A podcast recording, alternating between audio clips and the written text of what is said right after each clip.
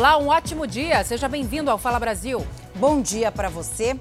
Um ônibus tombou em uma das principais vias expressas do Rio de Janeiro. 25 pessoas ficaram feridas. Depois de três horas, o trecho da linha amarela foi liberado.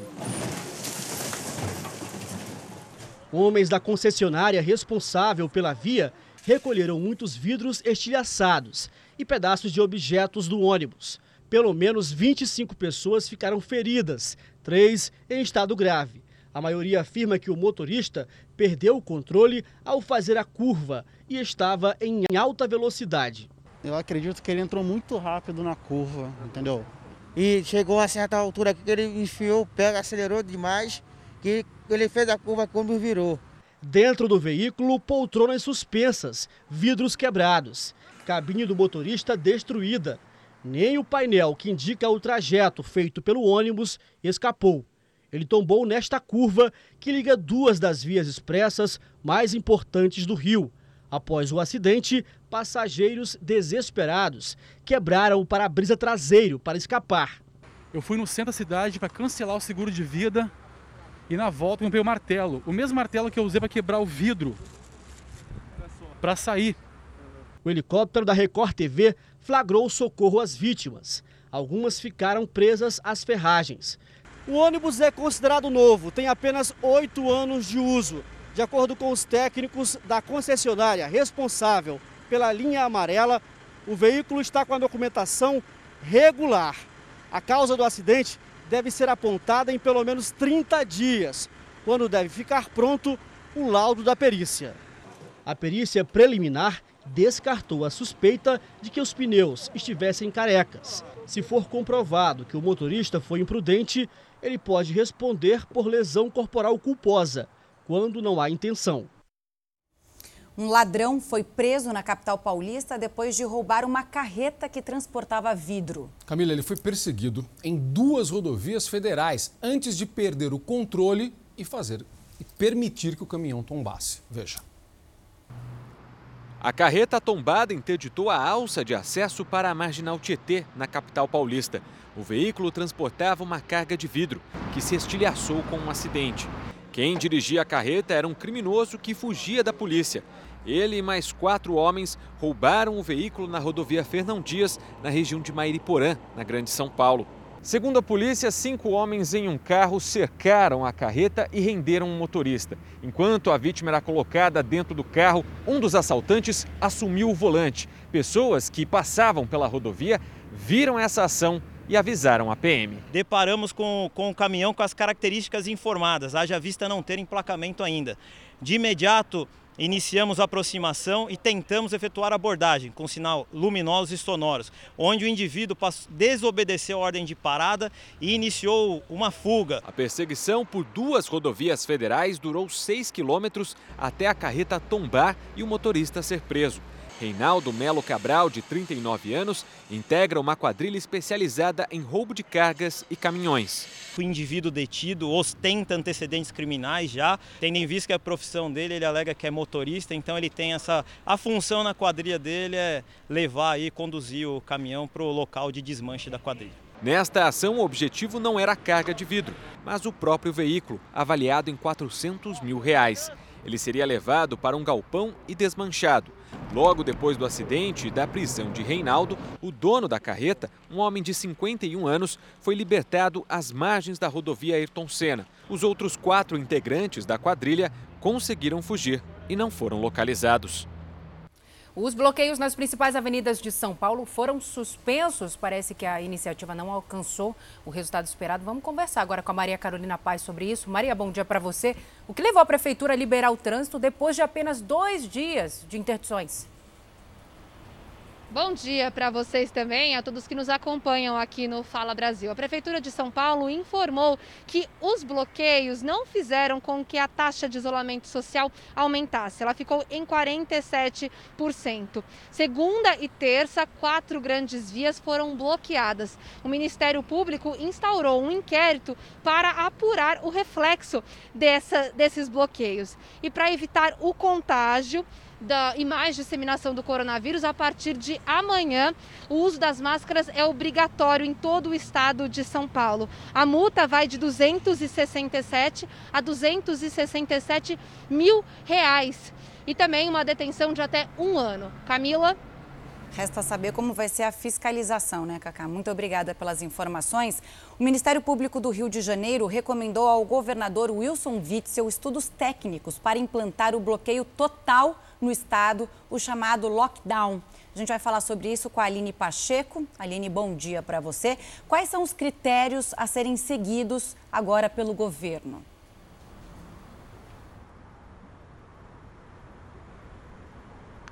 Olá, bom dia. O Ministério Público deu um prazo de 72 horas a contar dessa segunda-feira, ou seja, até amanhã, para que o governo do estado apresente esse estudo científico embasado em algumas questões, como, por exemplo, a suspensão de todas as atividades que não são essenciais, como isso seria impactado na sociedade, por quanto tempo isso deveria durar. Esse estudo precisa apresentar esses dois pontos, além de entender a questão do alto impacto na economia o quanto isso seria e quanto isso faria com que algumas vidas fossem preservadas. Essa comparação também precisa constar nesse estudo técnico. O governador tem então até amanhã para apresentar todos esses dados, mas enquanto isso anunciou medidas mais duras em relação à fiscalização nas ruas. Ou seja, aquelas pessoas que forem pegas em aglomerações poderão ser levadas para a delegacia e vão ser autuadas por conta desses crimes. Salce. Obrigada, Aline, pelas suas informações. Um supermercado na capital paulista criou um túnel de desinfecção justamente para manter os carrinhos de compras livres do coronavírus. E o Marcos Leandro está no local, vai explicar para a gente como é que funciona essa limpeza. Marcos, bom dia para você. Essa pulverização por aí é feita só nos carrinhos ou os clientes também passam por algum tipo de higienização?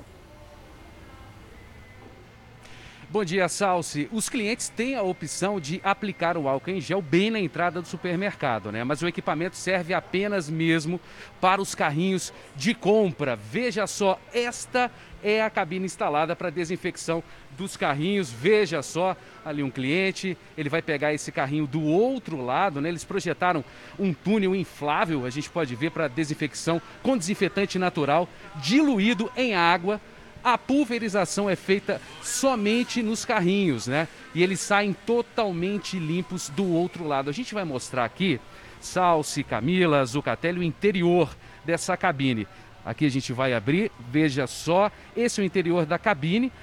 Um pressurizador leva o produto até os bicos, né? A solução química é atestada inclusive pela Unicamp, é um produto biodegradável e capaz de eliminar o coronavírus. Eu volto ao estúdio com você, Camila Busnello. Nos Estados Unidos, o número de mortes registradas pela Covid-19 voltou a subir nas últimas 24 horas. Foram mais de 2.300. É o que mostra a nossa correspondente Heloísa Vilela.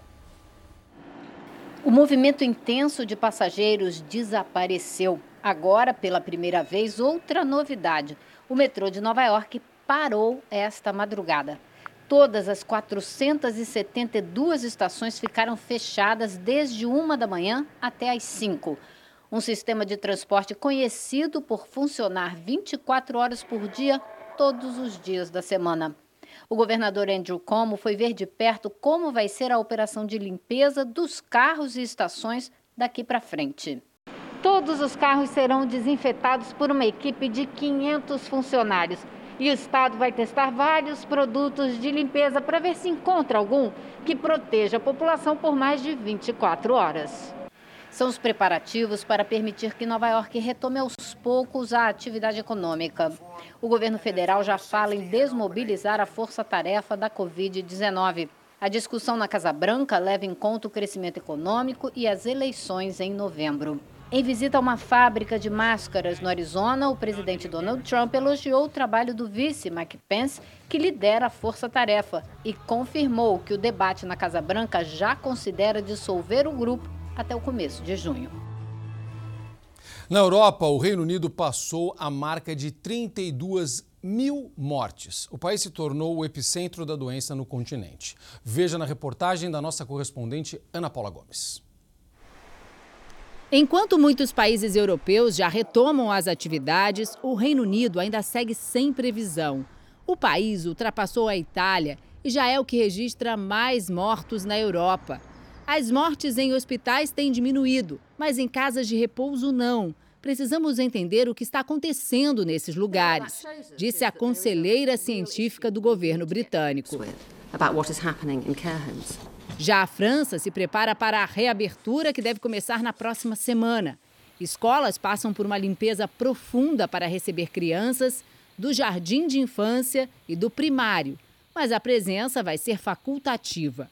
Sem aula, jovens do subúrbio aprendem a fazer máscaras de tecido, uma forma de ocupar o tempo de quem tem muita energia e vive em um apartamento pequeno. Já alguns países europeus pensam na próxima fase do fim do isolamento.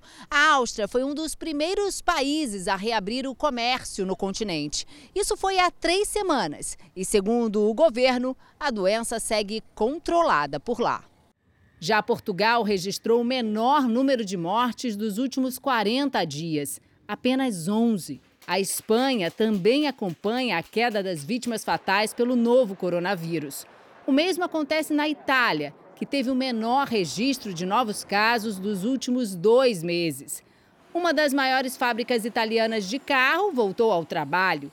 Os funcionários e os familiares foram testados. O país começou a reabrir o comércio e as fábricas nesta semana. E assim, os italianos podem matar a saudade do que antes passava muitas vezes despercebido na rotina, como tomar um café ou comer um doce, nem que seja em pé no meio da rua. A cidade chinesa de Wuhan, onde foi registrada a primeira infecção por coronavírus, deu mais um passo em direção à retomada da vida normal. Hoje, 60 mil alunos de mais de uma centena de escolas voltam para as salas de aula. A China afirma que já controlou o surto e não registra nenhuma morte por coronavírus há três semanas. A Coreia do Sul ativou uma nova fase de distanciamento mais flexível, que inclui a reabertura de escolas e museus. O país passou três dias sem registrar nenhum caso local de Covid-19. Israel desenvolveu anticorpos em laboratório para combater o coronavírus. Segundo os pesquisadores, a substância ataca e neutraliza o vírus em pacientes que têm a doença. O setor de defesa e segurança do país disse que a descoberta é a primeira do tipo em todo o mundo. A cidade sueca de Lund espalhou fezes de galinha nos gramados do principal parque da cidade. O objetivo é evitar aglomerações para conter o avanço do coronavírus. O país provocou polêmica ao não impor medidas restritivas e somente orientar os cidadãos a manter distância social. Ao todo, são 23 mil casos confirmados. Na Colômbia, o governo estendeu a quarentena obrigatória por mais duas semanas. Essa é a terceira vez que o país faz um prolongamento das medidas. O México agradeceu aos Estados Unidos pelo envio de 211 respiradores. Os equipamentos foram comprados direto do fabricante na Suíça e enviados para ajudar no combate à Covid-19. Nos Estados Unidos, uma pessoa anônima deu mais de 5 milhões de reais para funcionários de um hospital. A doação chegou com um recado em forma de agradecimento aos profissionais da saúde, verdadeiros heróis no combate ao coronavírus. As vendas pela internet cresceram quase 30%, isso só no mês passado. Pois é, e com esse aumento também dispararam os golpes virtuais. Um deles se esconde em falsas vantagens para o comprador. Vamos ver. Vanildo comprou uma caixa d'água através de uma plataforma de vendas pela internet. Gastou 500 reais, mas como pagou com cartão de crédito, o site dizia que o frete deveria ser acertado direto com o vendedor. O policial militar fez o depósito de 199 reais do frete, mesmo desconfiado quanto ao prazo de entrega, de quatro dias. Pouco tempo, considerando que o vendedor é do Maranhão.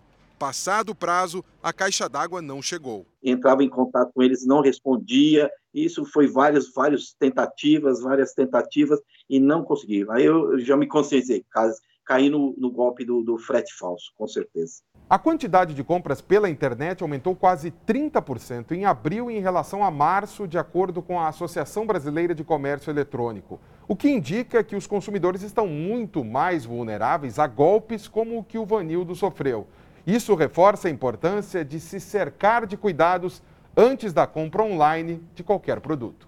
A cartilha da Associação Brasileira de Comércio Eletrônico recomenda sempre buscar o máximo de informações sobre o vendedor. Se ele é um vendedor que costuma cumprir com todos os prazos, com tudo aquilo que foi combinado, buscar quantas transações já foram realizadas por esse vendedor, se ele tem muitas vendas que são realizadas e todas elas avaliadas de formas positivas.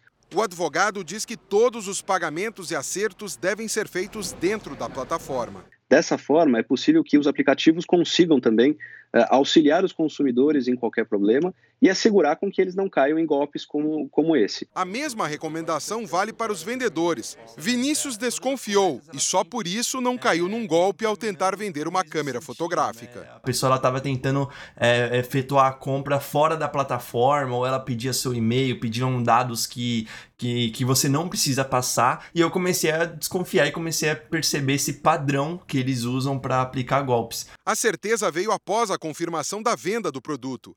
Ele recebeu um e-mail dizendo que o depósito do dinheiro só seria feito depois de enviar a mercadoria. As próprias plataformas de vendas dão um alerta, tanto para os vendedores como para os compradores, a uma lista de recomendações. É importante sempre consultar esse conteúdo para escapar de golpistas. Para o Vinícius, a experiência recente serviu de lição. Não fuja da plataforma para outros meios de pagamento. A pessoa às vezes ela vai inventar mil e uma histórias. Não, só vende pela plataforma porque o dinheiro fica com a plataforma, a plataforma vai te pagar e caso algo dê errado, ela volta o dinheiro para você. A plataforma de vendas online informou que o Vanildo teve a compra assegurada pelo programa Compra Garantida e o valor do produto foi devolvido. A empresa reforça que a negociação direta do frete é de responsabilidade do anunciante e do comprador. A empresa de caixa d'água explicou que tem sido vítima de falsos anúncios com seus produtos desde outubro do ano passado. Faz denúncias diárias e que o setor jurídico está com provas de clientes lesados para apresentar aos órgãos competentes. Atenção, uma pesquisa revela que o estado do Rio de Janeiro é o que mais respeita o isolamento social no Brasil. Mesmo assim, a adesão está abaixo do mínimo recomendado. Para evitar aglomerações, 10 ruas da capital carioca foram bloqueadas pela prefeitura, perto de agências bancárias. Em bairros da Zona Oeste, a prefeitura já estuda adotar medidas mais rígidas para controlar a movimentação no comércio. Uma delas seria fechar todos os calçadões da região. Se nós continuarmos tendo denúncia de aglomerações, casos registrados lá e a população não se preservar e não for prudente. Um estudo feito por importantes institutos de ensino e pesquisa mostrou que em todos os estados, menos da metade da população cumpre o isolamento social. O Rio de Janeiro é onde a taxa de adesão é maior. Ainda assim, o número é bem abaixo do recomendado. A pesquisa mostrou que para que a taxa de contaminação do coronavírus comece a cair, pelo menos 60% dos moradores deveriam ficar em casa. Os pesquisadores analisaram a taxa de contágio da doença, o número de mortes e doentes, além da infraestrutura dos hospitais públicos. E usaram ainda os dados da localização dos aparelhos celulares para estimar o número de pessoas nas ruas. Depois do Rio de Janeiro, os estados que mais respeitam a quarentena são Pernambuco, Ceará, Pará e Amazonas. Em São Paulo, o índice chega a 45,9%. O estado que menos respeita o isolamento é o Mato Grosso do Sul. No momento de uma pandemia, de uma crise importante que necessita um aumento substancial, o estado, a cidade não é capaz de acompanhar essa curva de crescimento no número de doentes e no número de pessoas que precisam de leitos de terapia intensiva. Novas denúncias contra o psicólogo investigado por abuso sexual de cinco mulheres em São Paulo. Seis dependentes químicos também acusam o terapeuta de violência no tratamento. Este jovem não quer mostrar o rosto. Ele foi paciente do psicólogo Carlos Henrique Arouca. A repórter Thaís Furlan disse que, ao invés de passar por um tratamento, sofreu ameaças e violência. Ele me prometeu um tratamento bom, né, saudável. E o que ele deu para você? Totalmente ao contrário disso. Como é que foi? A gente foi parar num lugar onde tinha muitas ameaças, terrorismo e muito sofrimento. Violência? Sim. Pedro também diz ter vivido um pesadelo.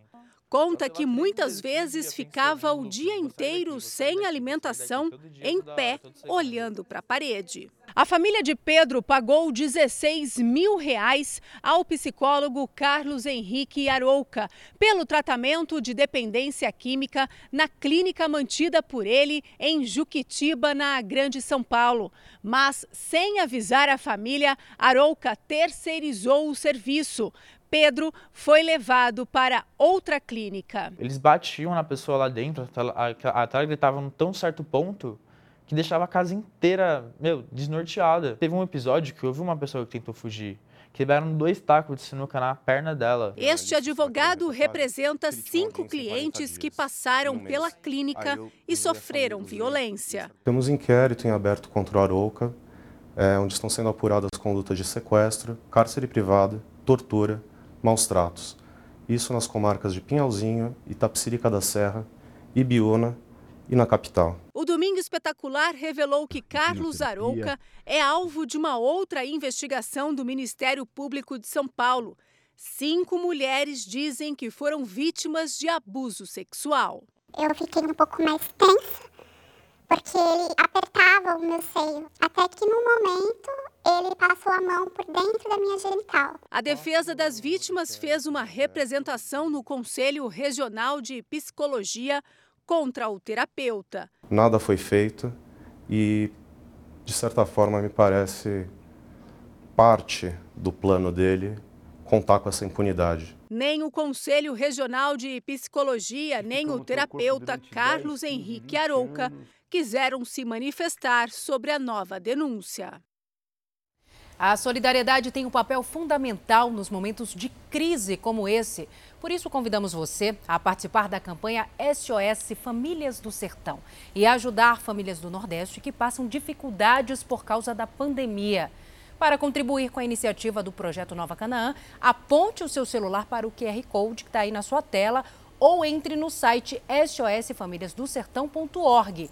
Faça a diferença ajudando quem precisa nesse momento. Colabore. E termina hoje o prazo para regularizar o título de eleitor. Assunto para o Yuri Ascar, direto de Brasília. Yuri, bom dia para você. Quem se encaixa nessa situação? Bom dia. São exatamente os eleitores que não votaram nem justificaram nas três últimas eleições e tiveram o título cancelado. Lembrando que cada turno é considerado uma eleição.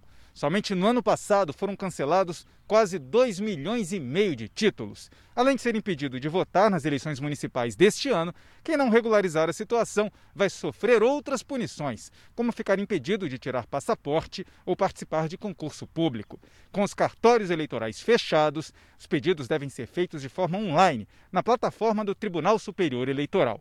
Importante lembrar que quem não fez o cadastramento biométrico, suspenso por causa da pandemia, vai estar liberado para votar, mas vai ter que acertar a situação quando tudo voltar ao normal.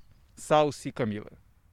Obrigado, Yuri. Olha, moradores da região metropolitana de São Luís viveram o primeiro dia de bloqueio total. Nas ruas, só serviços essenciais. O Maranhão, primeiro a decretar o chamado lockdown, tem 271 mortos pelo coronavírus. Nas principais avenidas de São Luís, barreiras policiais reforçavam a fiscalização para controlar o fluxo de carros e pessoas. A região metropolitana foi a primeira do país a adotar a medida de bloqueio total nesta pandemia. Pontos turísticos como a Orla Marítima tiveram acesso bloqueado. A medida terá duração de 10 dias. Apesar da movimentação menor comparada aos últimos dias, ainda assim um fluxo de veículos acima do esperado para um lockdown. Serviços essenciais foram mantidos pelo decreto, como supermercados e farmácias. A frota de ônibus foi reduzida pela metade, passando a valer também o uso obrigatório de máscaras em locais públicos e privados. Mas ainda foi possível flagrar gente descumprindo o decreto. Eu só, eu só saio quando tem necessidade, mas além disso, até para receber meu trocado, quem vai é meu menino. A restrição também se estendeu à saída e entrada de São Luís.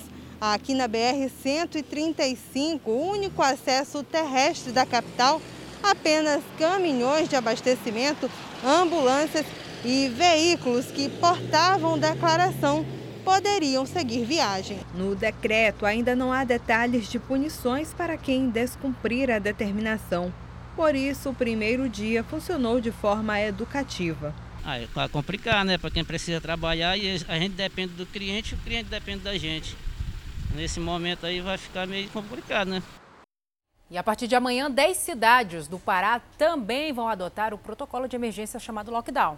Na capital Belém, não há mais leitos de UTI no sistema público de saúde. A ocupação é de 100%. Na última semana, o número de infectados pelo novo coronavírus no Pará mais que dobrou.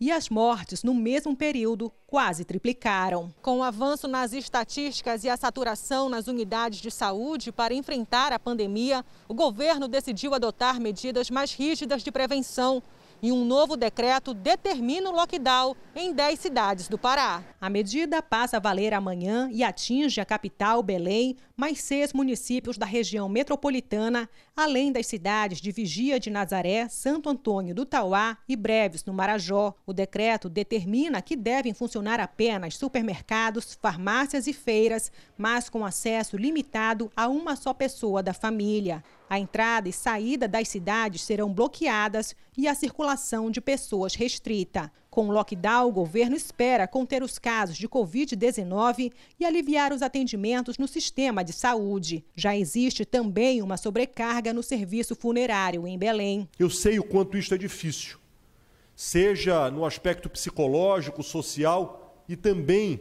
financeiro. Mas neste momento nós temos que salvar a vida da população. Nós não temos outro caminho. O bloqueio segue até o dia 17 de maio e, inicialmente, as ações terão caráter educativo. Mas depois, quem descumprir as medidas pode ser multado em até 150 reais.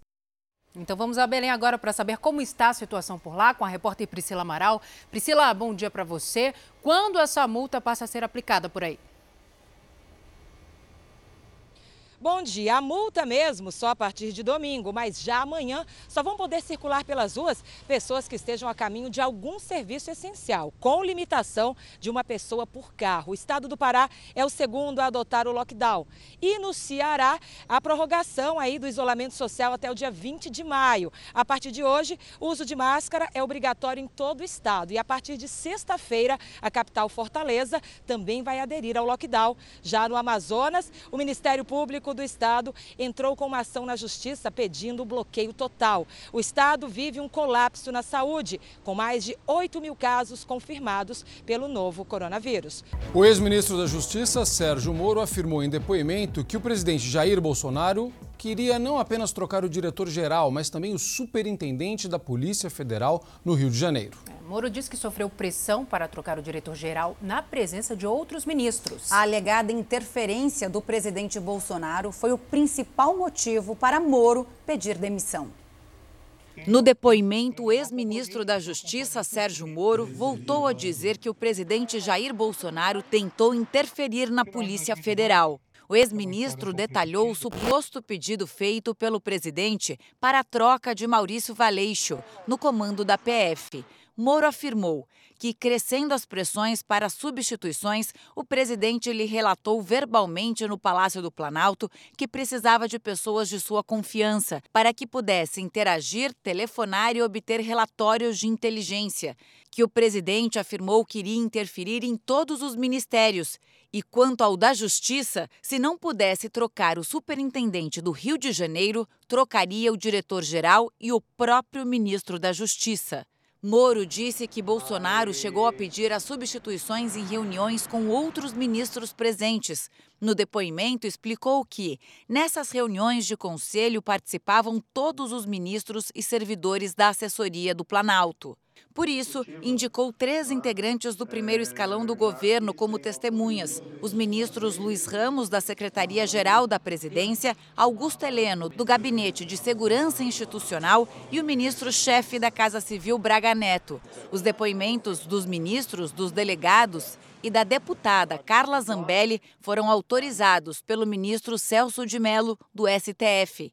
O presidente alegou como motivo da exoneração de Valeixo uma suposta falta de empenho da Polícia Federal na investigação de possíveis mandantes da tentativa de assassinato perpetrada por Adélio referência à facada que Bolsonaro levou de Adélio Bispo durante a campanha de 2018. Apesar de destacar que não acusou Bolsonaro da prática de crimes, Moro relatou o pedido do presidente sobre a troca no comando da PF no Rio de Janeiro. Segundo Moro, o próprio presidente cobrou em reunião do Conselho de Ministros, ocorrida em 22 de abril de 2020, quando foi apresentado o Pró-Brasil, a substituição do superintendente do Rio, do diretor-geral e de relatórios de inteligência e informação da Polícia Federal. O ex-ministro disse que houve solicitações do presidente da República para a substituição do superintendente do Rio, com a indicação de um nome por ele e afirmou que, em agosto de 2019, houve uma solicitação por parte do presidente de substituição do superintendente da Polícia Federal no Rio de Janeiro, Ricardo Saad, que essa solicitação se deu de forma verbal no Palácio do Planalto. Em outra parte do depoimento, Moro afirmou que, no começo de março de 2020, estava em Washington, em missão oficial com o Dr. Valeixo, que recebeu mensagem pelo aplicativo WhatsApp do presidente da República solicitando novamente a substituição do superintendente do Rio de Janeiro, agora Carlos Henrique, que a mensagem tinha mais ou menos o seguinte teor. Moro, você tem 27 superintendências. Eu quero apenas uma a do Rio de Janeiro. Com base no depoimento do ex-ministro Sérgio Moro e a confirmação da troca no comando da Polícia Federal no Rio de Janeiro pelo presidente Jair Bolsonaro, o Procurador-Geral da República, Augusto Aras, anunciou que vai investigar as razões para a substituição. A deputada Carla Zambelli e os ministros Augusto Heleno, Luiz Eduardo Ramos e Braga Neto disseram que não vão se pronunciar sobre o depoimento. Depois que foi divulgado o conteúdo do depoimento de Sérgio Moro, o presidente Jair Bolsonaro mostrou uma troca de mensagens com o ex-ministro. Bolsonaro negou qualquer tentativa de interferência na Polícia Federal. O presidente Bolsonaro estava no Palácio do Planalto quando foi divulgado o depoimento de Sérgio Moro. Na avaliação de Jair Bolsonaro e de ministros, a denúncia feita é fraca e sem elementos de prova. O ex-ministro Sérgio Moro disse que apagou as mensagens que poderiam comprovar a tentativa de interferência política na Polícia Federal. A partir daí, o presidente Bolsonaro decidiu revelar detalhes da conversa com Moro. Jair Bolsonaro pegou o telefone pessoal e mostrou a troca de mensagens. Numa delas, o presidente envia o link de uma reportagem sobre a suposta investigação da Polícia Federal tá? a respeito de deputados bolsonaristas. E Sérgio Moro responde: Isso é fofoca. Tem um delegado da Polícia Federal atuando por requisição no inquérito da fake news e que isso foi requisitado pelo ministro Alexandre de Moraes. E completa não tem como negar o atendimento à requisição do STF. Mais adiante, o presidente confirma que, após essa resposta, mandou a seguinte mensagem para Moro: mais um motivo para a troca. A mensagem se refere ao desejo do presidente de tirar Valeixo da direção-geral da Polícia Federal. Só quero rebater uma questão só do, do senhor Sérgio Moro, só uma. Tem duas, né? Primeiro, em nenhum momento eu pedi relatório de, de inquérito. Isso é mentira deslavada por parte dele, mentira deslavada. Tenho até vergonha de falar isso daqui. Até ele disse que eu pedi numa reunião de ministros. Uma reunião de ministros, a gente ia pedir algo ilegal. Eu não peço ilegal, nem individualmente, quem dirá de forma coletiva. Agora, foi muito batido esses dias. Eu vi no Fantástico, Jornal Nacional, outras TV também, mostrando uma. O Sérgio Moro, né, que foi lá correndo entregar o seu telefone para o William Bonner, Lá correndo entregar para a Globo. É como sempre, nem entregava para a Globo as coisas há muito tempo. É um homem que, inclusive, tinha, tinha peças é, de relatórios parciais de coisas que eu passava para ele. Entregar para a Globo isso, isso é crime de. Isso é um crime federal. Talvez em, em curso na Lei de Segurança Nacional. E pode ver que eu confiava nele. Tanto é que passava extrato de informações com chefes de Estado e com inteligência de fora do, do Brasil. Mas tudo bem, vamos lá. Então a, eu vi muito, na, a Globo bateu muito, uma, uma, uma, uma mensagem que eu passei para ele da, do antagonista. É, que a Polícia Federal estava no encalço de 10 a 12 deputados federais do PSL. É isso mesmo? E lá embaixo está escrito que mais um motivo para mandar embora ou para demissão. É isso mesmo? Digo que isso realmente eu passei para ele, eu assumo, eu passei para ele. O, like, o, o likezinho da antagonista. Bolsonaro foi incisivo ao dizer que não teve interferência na Polícia Federal. Olha só, o pessoal fala em relação de amizade entre eu e o Ramage, que eu conheci no dia seguinte do segundo turno. Pera aí, pessoal.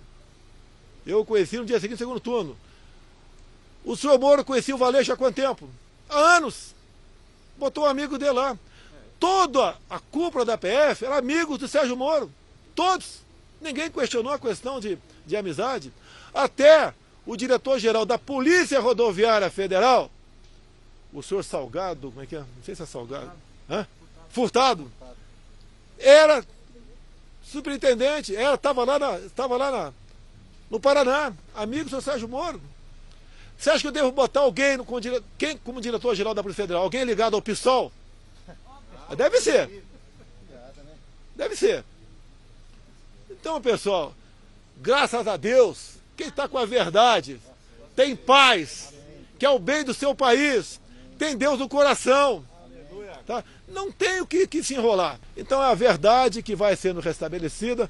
Eu lamento uma figura tão importante como foi o senhor Sérgio Moro para nós, tá? prendendo aí o, o ex-presidente Lula em primeira instância? Ter esse fim. Eu não quero falar nada de mal com ele, ele fez muita coisa boa no governo, fez. Outras coisas, lamentavelmente, deixou, deixou a desejar. Quem deve me defender deve ser a Advocacia Geral da União. Não vou pagar advogado cara porque não tenho dinheiro, vivo de, desse salário meu aqui. Eu sei que quase tudo que eu tenho em casa é de graça, mas me dá. Eu ganho líquido em torno de 23 mil líquidos por mês. Não dá para pagar um advogado que já tenha, por exemplo, defendido alguém da Lava Jato. Não dá. Pela manhã, Jair Bolsonaro, depois de um encontro com o secretário especial de Assuntos Fundiários, Naban Garcia, falou a apoiadores que a economia do país se mantém graças à ajuda emergencial de 600 reais. O presidente ainda reclamou da interpretação que estaria interferindo na Polícia Federal com a ida do superintendente do Rio de Janeiro para o cargo de número 2 da instituição. Para onde é que está indo o superintendente do Rio de Janeiro? Para ser o diretor executivo da PF. Ele vai sair de superintendência, da superintendência, são 27 superintendentes do Brasil para ser diretor executivo. E aí eu estou trocando ele. Eu estou tendo influência sobre a Polícia Federal. Vocês eu estou tendo loucos, influência. Loucos! Isso é, uma louca! isso é uma patifaria! É uma patifaria! Os jornalistas tentaram perguntar. Cala a boca, não te perguntei nada. No fim da tarde, o presidente pediu desculpas aos jornalistas. Você desculpe aí que eu fui um pouco grosseiro de manhã com uma senhora e um, e um senhor aqui. Agora uma informação que acaba de chegar, o diretor-geral da Polícia Federal, Rolando de Souza, escolheu o delegado Tássio Musi para comandar a Superintendência do Rio. Ele vai ocupar o lugar de Carlos Henrique Oliveira, que assume a direção executiva da PF. A Costa Rica é o país com um dos menores números de mortes por coronavírus em toda a América Latina. Foram apenas seis. É, além de um sistema de controle rígido, os costarriquenhos levam bem a sério a quarentena. E a gente vai conhecer agora a história de um casal que mora com 20 filhos e aguenta firme o isolamento. de vida ou morte. Melba Jimenez e o marido Vitor Guzmán dividem essa casa espaçosa com um monte de filhos na cidade de San José. Um monte mesmo, pelo menos 20 moram ali com eles. Os filhos do casal, biológicos e adotados, têm idades a partir de 4 anos. Alguns casaram e já saíram de casa. É uma experiência que eu acho bonita, agradável e difícil, porque não podemos dizer que tudo é fácil, explica a Melba. Os mais velhos fazem revezamento das tarefas domésticas. Tem que limpar, varrer o quintal, cozinhar e ajudar os mais novos. Aqui não tem moleza, não. O irmão mais velho, Davi, de 21 anos, foi o escolhido para fazer as compras. É ele quem pega a bicicleta e vai até o centro quando precisa buscar a comida. Ah, me pongo guantes, me pongo Eu uso luvas, uso máscara e quando chego em casa tiro os meus sapatos e desinfeto as coisas, diz os jovens. e já entro a guardarlas. A família gigante recebe a ajuda dos vizinhos com doações de roupas e comida e já ficou conhecida na cidade, principalmente porque ninguém até agora contraiu o coronavírus. Beijo pra vocês. Beijo. Até amanhã. Até amanhã. Fala Brasil termina agora. Você pode rever toda esta edição e muito mais no Play Plus. Um ótimo dia. Obrigada pela companhia. Ótimo dia para você.